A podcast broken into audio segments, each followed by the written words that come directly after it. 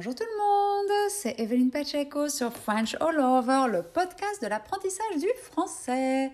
Welcome everyone, it's Evelyn Pacheco on French All Over, the podcast for French learning. Aujourd'hui, nous avons la chance d'accueillir dans notre épisode un des membres de la large communauté française de Floride, Joe Merzel. Pour ceux qui le souhaitent, la transcription audio ainsi que la traduction en anglais de l'interview sera disponible sur le blog frenchallover.blogspot.com. For those who wish it, the audio transcription and the translation to English of the interview will be available on the blog frenchallover.blogspot.com. Bonjour Joe, comment vas-tu? Bonjour Evelyne, comment vas-tu? Bien, merci. bien, merci de te joindre à nous pour ce nouvel épisode de French All Over. Merci à toi de. Cela me fait très plaisir d'avoir la chance de t'interviewer parce que en tant que Française résidente aux États-Unis depuis des années, tu as acquis cette double culture tellement enrichissante mais aussi parce que tu es un acteur actif de la francophonie, puisqu'en quelques années à peine, tu es devenu dans le sud de la Floride la professeure de français qu'on s'arrache, aussi bien les enfants que leurs aînés. Là, tu exagères un peu, mais ça me plaît bien. j'aime beaucoup, j'aime beaucoup, merci. non, non, c'est ce que j'ai entendu. C'est ta réputation, en tout cas. Merci beaucoup. Alors, je suis certaine que nos auditeurs sont curieux de te découvrir. Donc, euh, pourquoi ne pas commencer tout de suite? Par d'abord te présenter, dire d'où tu es, pourquoi tu es aux États-Unis, bon, ce que tu veux. Alors, je suis née en Belgique, donc mon père est français de Paris et ma maman est bruxelloise.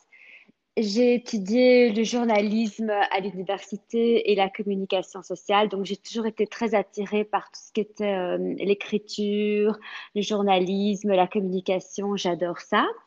Après, j'ai fait un master en communication sociale, donc en fait, ça m'a permis de travailler dans le milieu de la publicité. Mhm. Et par la suite, j'ai ouvert une agence de relooking qui m'a aussi permis en fait de développer un côté qui était un petit peu plus euh, artistique, plus dans le marketing et plus dans, dans l'esthétique aussi.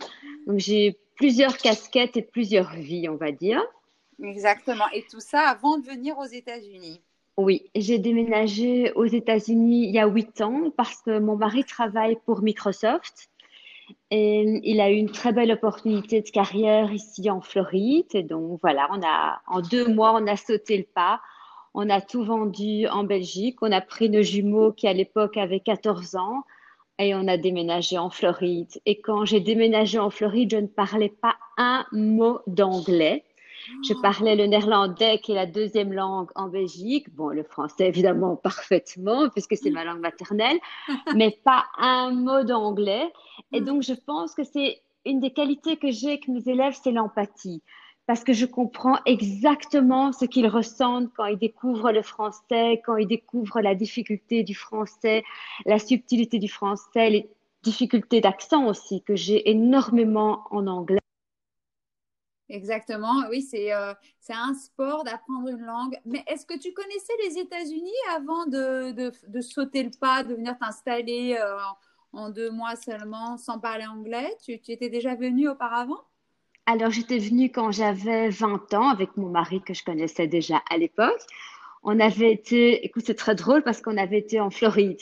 Et je dois t'avouer qu'on n'avait pas du tout aimé la Floride. On trouvait ça très artificiel.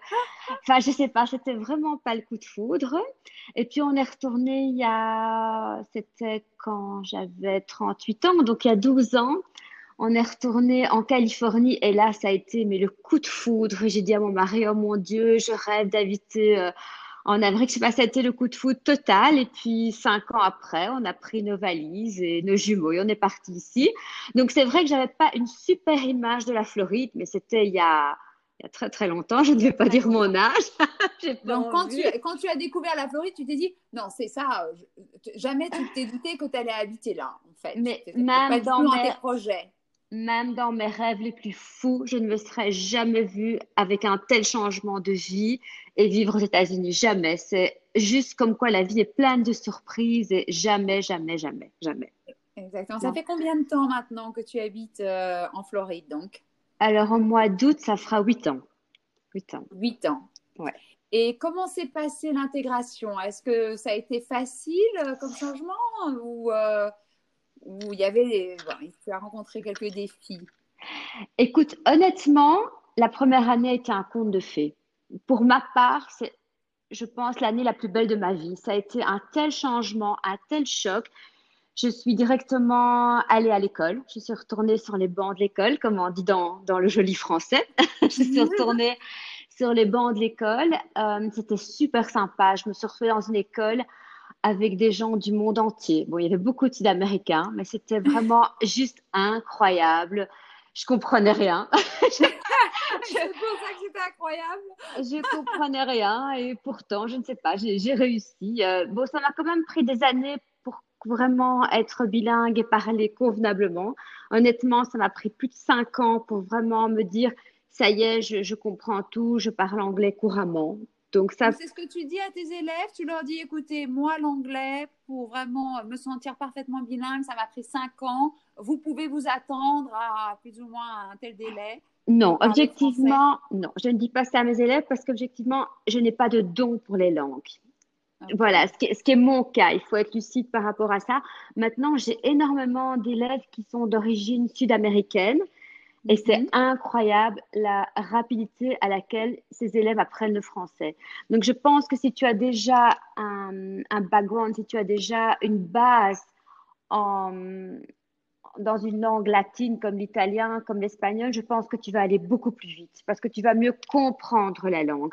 Maintenant, je pense que si tu es américain, c'est plus compliqué. Clairement, oui. Maintenant, je pense que ça dépend vraiment de la motivation et ça dépend vraiment du don pour les langues. Donc, je n'ai absolument pas ce qui, de nouveau, me donne beaucoup d'empathie.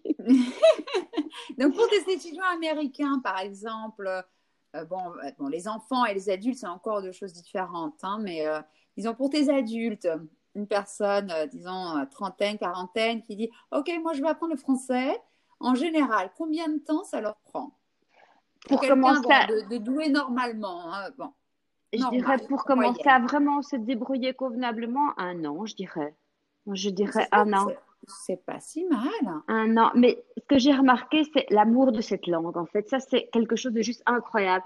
Je remarque ça au, au niveau de mes élèves. C'est, ils adorent la France. En fait, ils adorent tout ce qui est francophonie c'est juste fou en fait. Ils adorent cette. Euh, c'est une passion pour la Belgique, une passion pour la France, et ça c'est vraiment très gai parce qu'ils sont toujours très très motivés, vraiment. Ça je dois le dire. Mais tous. Et, tu rencontres une grande demande. Il y a beaucoup beaucoup d'Américains ou de peu importe de résidents de Floride, d'étrangers qui souhaitent apprendre le français? Écoute, moi je peux pas me plaindre. Mon agenda est bien rempli. Donc, euh, mhm. à mon niveau, je, suis assez contente.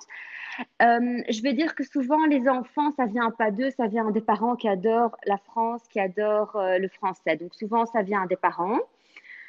Et les adultes, c'est souvent professionnel aussi. Je vois ça avec mes, les adultes pour qui, à qui je donne des cours, c'est quand même souvent professionnel, honnêtement. Donc, le français est encore une langue à la mode, en fait. Hein. J'ai bien l'impression, oui. Génial. Donc, les raisons que tu dis, euh, que tu donnes, généralement, les principales raisons euh, qu'avancent les étudiants pour apprendre le français, c'est euh, soit professionnel, soit quoi, scolaire, alors? Non. moi, je dirais la première raison est simplement l'amour de la France. Honnêtement, c'est ça. Donc c'est juste dingue. s'installer là-bas ou pas du tout. Simplement partir en vacances. Partir en vacances, savoir communiquer avec les gens quand tu es en France. C'est vraiment une passion pour la France. C'est vraiment un pays qui attire les Américains et les Sud-Américains. On réalise pas en fait nous, parce qu'on est bercé dans cette culture. Pour nous, c'est normal. C'est notre culture, c'est nos racines, notre mais pour eux, on ne se réalise pas à quel point ils ont une passion, une adoration pour la francophonie. C'est juste fou, en fait, honnêtement, ouais. Et puis pour nous aussi, on a l'effet inverse. Nous, chez nous, euh, tout le monde rêve de l'Amérique et de parler anglais. Ça, je ne sais pas. je ne suis pas sûre que tout le monde rêve d'habiter. Peut-être pas, de toute l'Amérique, mais toi, par exemple, tu rêvais de la Californie, de Los Angeles, des choses comme ça, ou de parler anglais. Oui, moi j'ai l'impression. Et même pas parler anglais, parler américain.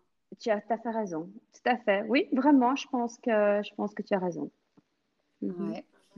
Bon, alors, pour tes étudiants, quelle serait la plus grande difficulté euh, dans l'apprentissage du français, de ce que tu as pu constater, toi, disons Alors là, c'est vraiment facile. La, première chose qui me vient à l'esprit, c'est euh, féminin masculin. oh mon Dieu. Féminin masculin. les le... anglophones n'ont pas. Exactement. C'est le a, le une, le la, le les. Donc, chaque fois, ils me demandent Mais comment je sais que c'est masculin? Comment je sais que c'est féminin? Et moi, je suis là. il faut connaître par cœur. Il y a quelques petits trucs, petites astuces, mais il faut connaître par cœur. Donc, je pense que c'est ça, pour eux, c'est vraiment le pire. Je pense que c'est ça. pour nos auditeurs qui rencontrent le même problème en disant, mais comment ils font euh, pour savoir le féminin et le masculin d'un nom? Toi, tu leur réponds, bon, bah, va falloir l'apprendre par cœur. Oui. En gros, c'est ça. en gros, c'est ça, il faut les utiliser. Il n'y a pas de, il y a pas de truc, il n'y a pas de secret, il n'y a pas de recette, il faut les apprendre par cœur. Mais en même temps, pour être honnête, tu emploies souvent le même vocabulaire. C'est vrai, hein? Donc, c'est pas non plus qu'il y, en a des, milliers. Et aussi, ce qui est compliqué, c'est tout ce qui est les verbes, euh, les verbes réflexifs. Ça, j'ai remarqué aussi qu'ils ne comprennent pas toujours très bien. Par exemple, se laver, se, maquiller, se raser. Donc, tous ces verbes-là, ça prend un petit peu plus de temps aussi. Donc, ça, c'est vraiment les deux choses, euh, je pense, les plus compliquées pour eux. J'avais une autre personne qui me disait aussi euh, que la, une des grandes difficultés était aussi la prononciation. Ah oui, ça, oui, ça j'avoue. Ça, ça c'est vrai. Oui, tout à fait. Et plus pour qui? Plus pour les anglophones, j'imagine, que pour euh, ceux d'Amérique latine ou bien Mais alors, bah, ceux, donc, ceux qui parlent une langue latine, donc effectivement d'Amérique latine, puisque bon, j'ai pas d'italien, moi j'ai que des, des, hispaniques, effectivement, ils n'ont aucun problème de prononciation, honnêtement. C'est très rare que j'ai un élève qui a des problèmes de prononciation. Par contre, les Américains, j'ai beaucoup de sympathie pour eux. beaucoup, beaucoup. Mais chaque fois, je rigole parce que chaque fois, je leur dis vous comprenez? Ça, c'est l'histoire de ma vie, à chaque fois. oui, parce que on a beaucoup de sympathie pour eux parce qu'ils ont beaucoup de sympathie pour nous aussi. Non, mais c'est très drôle parce que parfois, il y a un élève qui va me dire un mot. Et donc, moi, je lui dis la traduction en anglais et je te jure, il ne comprend pas ce que je dis. Alors, parfois, je dois lui envoyer ou lui écrire le mot et il fait ah, et il me fait la, bonne prononciation en anglais. Et là, directement, tu vois, ça crée un lien, ça crée quelque chose, je pense. Parce que directement, il me regarde, il fait C'est vrai que tu comprends ce que je ressens. Ou bien tu dis Mais c'est ce que j'ai dit. Oui, oui, non, ça, j'ai arrêté. exactement la même chose. Comment ça se fait qu'ils ne me comprennent pas? Non, et tu sais, tu sais, ce qui est drôle aussi, c'est qu'au début, je me disais mais les Américains, ils font pas d'efforts, ils essayent pas de comprendre ce que je dis. Mais en fait, en donnant cours, je réalise qu'en fait, moi non plus, je comprends pas toujours ce qu'ils disent. Donc, tu vois, je me dis, mais en fait, je comprends qu'ils ne me comprennent pas. il, faut, il faut vraiment se mettre à la place de l'autre. Euh, oui, euh, exactement. exactement la même situation pour pouvoir juger.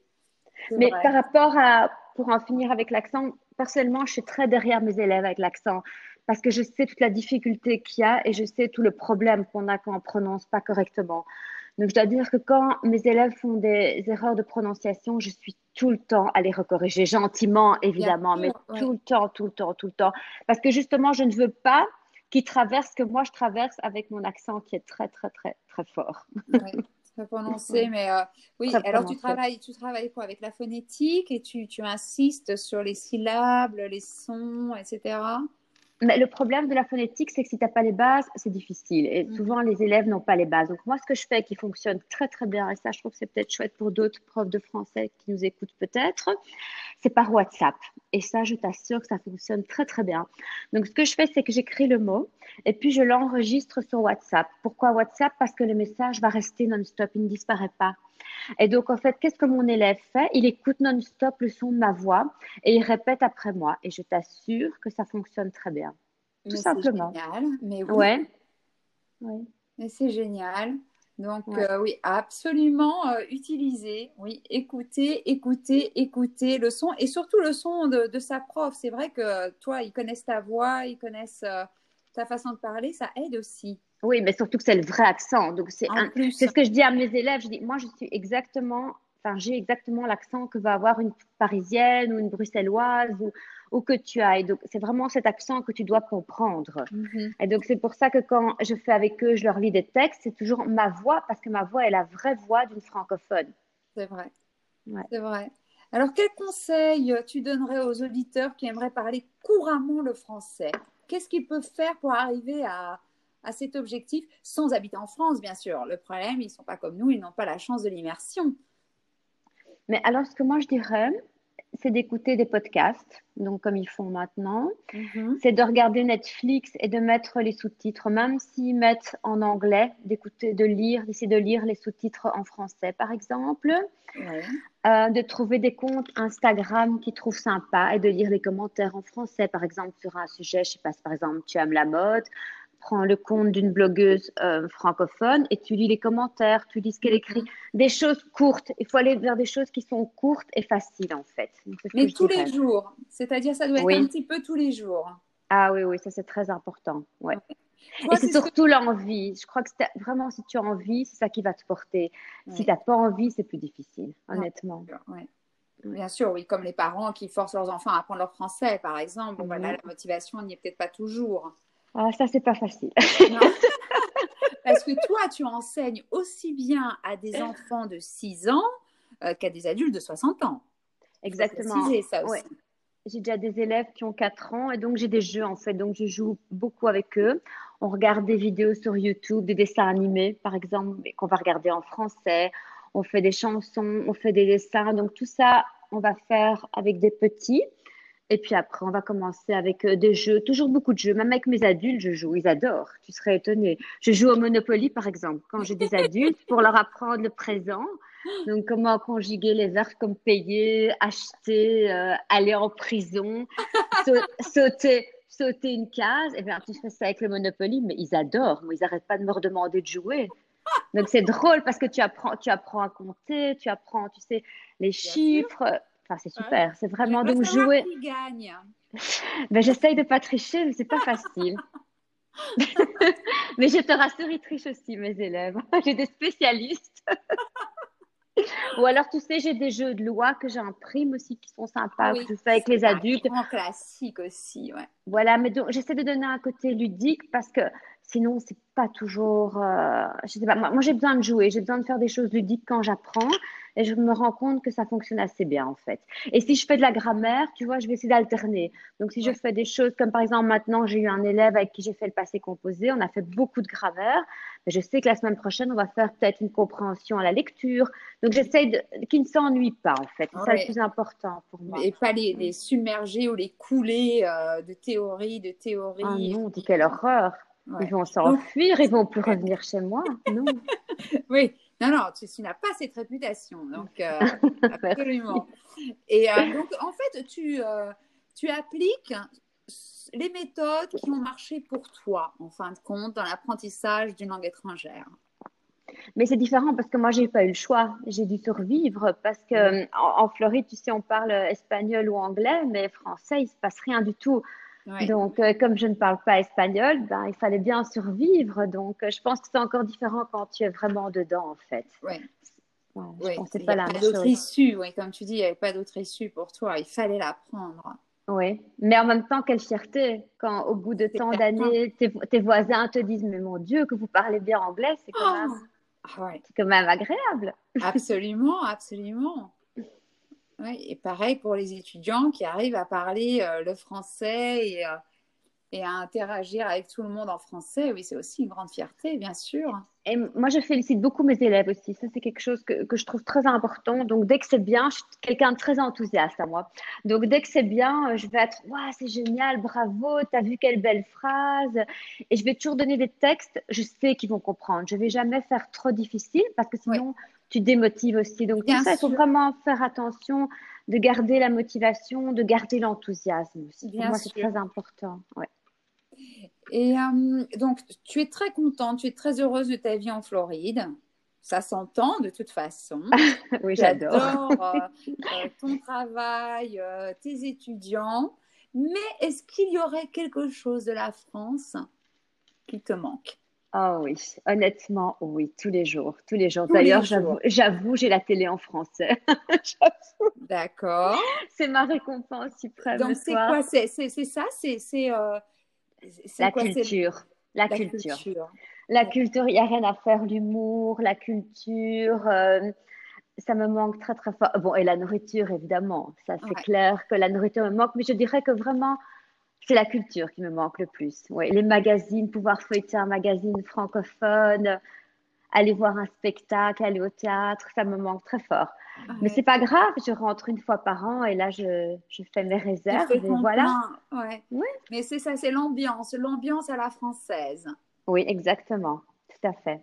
Et pourtant, la communauté française, comme je disais dans l'introduction, est très très large en Floride.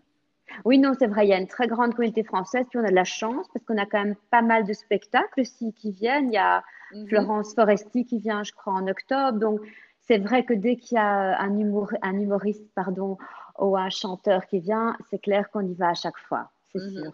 Ouais. Et tu n'es pas isolée aussi. Tu as encore beaucoup, beaucoup euh, de Français et beaucoup de chance euh, d'avoir euh, des interactions en français autour de toi. Mais pour être honnête, je pense que je parle plus français qu'anglais. Hein. Entre mon travail où je parle français, mes amis à qui je parle français, bon, mes voisins, je leur parle anglais, mais je parle beaucoup français, pour être honnête. Mais je parle français avec mes amis, mais dans la vie de tous les jours, bien sûr, je parle anglais. Oui. Obligatoirement, obligatoirement.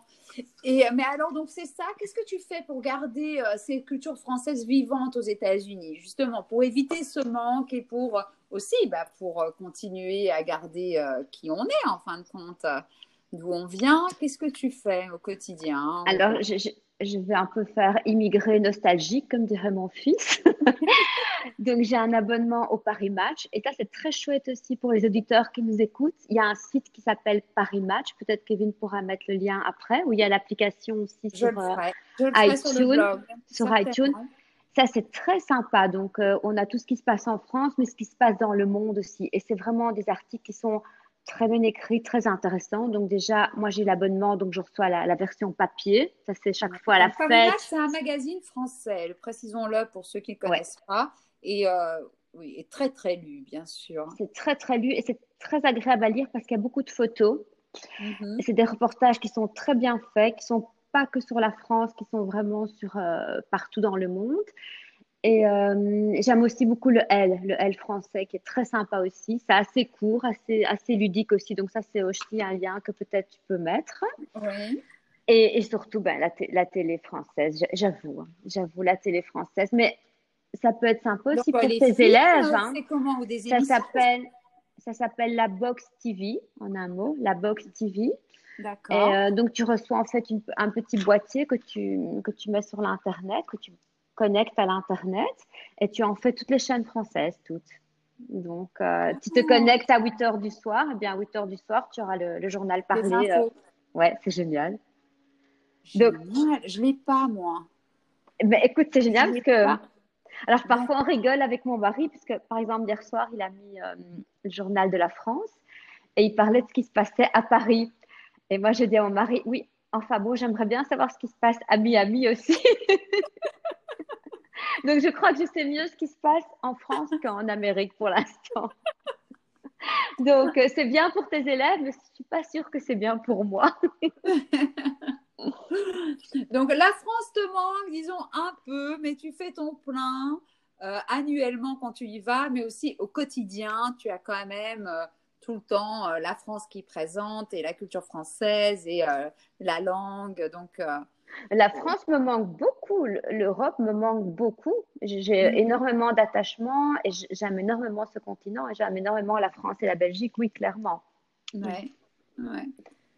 Alors, pour finir, est-ce que tu pourrais nous dire quel est ton proverbe français préféré? Ah, c'est facile. Après la pluie, le beau temps. Ah, joli. Donc, ça veut dire quoi? Qu'après euh, les difficultés. Euh, le soleil revient. le soleil reviendra. Des jours plus, euh, plus aisés seront là. Exactement. Et c'est très à propos, je trouve. Hein, tout à fait. Donner le contexte. Oui, le, comment ils appellent ça Le new normal Oui, merci. vivement, le, vivement le normal tout court. Voilà, voilà. j'aime l'idée qu'il faut toujours garder l'espoir que quoi qu'on ait traversé, que quoi qu'il arrive, il y a toujours la lumière au bout. Donc, je trouve ça important. Ça très bien. Une personnalité très positive de toute façon. Donc, euh, dans toutes les circonstances, oui.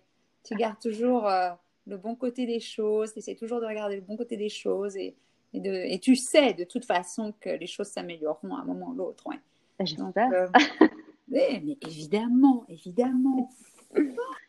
Un tout grand merci, Joe, pour ta présence dans ce French All Over. Avec euh, plaisir. J'espère beaucoup qu'on se reverra. Une dernière question quand même pour nos auditeurs. Si euh, un de nos auditeurs habite en Floride ou même n'importe où dans le monde et souhaiterait avoir des cours en ligne avec toi, comment fait-il pour, euh, pour se mettre en contact? Ah, mais Ils peuvent m'envoyer un message. Est-ce que je peux donner mon numéro de téléphone? Ton numéro de téléphone, ton email, ton site web, peu importe. Je vais donner mon numéro de téléphone. Absolument. Mais je vais le donner en français, attention. 9, 5, 4, 4, 0, 1, 7, 6, 7, 5.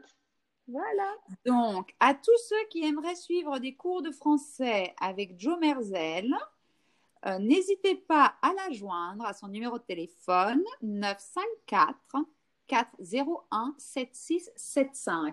Et bien sûr, je mettrai toutes les coordonnées dans le blog également. Merci beaucoup, Evelyne, et merci de m'avoir invitée. Et bien, à très bientôt. On refera ça. Avec plaisir, quand tu veux. Merci beaucoup. Au revoir. Au revoir.